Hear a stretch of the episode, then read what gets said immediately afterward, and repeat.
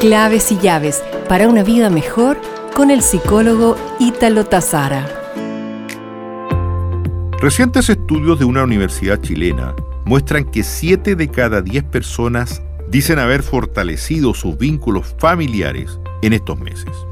Los largos meses vividos en torno a la pandemia han tenido un lado positivo. Al menos el 68% de los chilenos considera que sus relaciones familiares se han visto fortalecidas durante este periodo.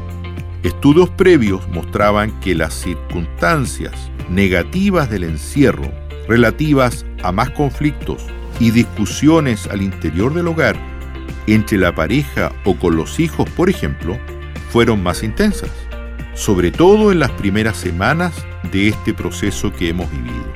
Pero con el paso del tiempo comenzaron a disminuir la gente se fue adaptando y aparentemente surgieron ciertas dinámicas nuevas y más positivas, como por ejemplo cocinar juntos, lavar la losa, compartir espacios, vínculos con los vecinos, con los amigos, con los compañeros de trabajo, pese a la distancia y guardando los cuidados correspondientes.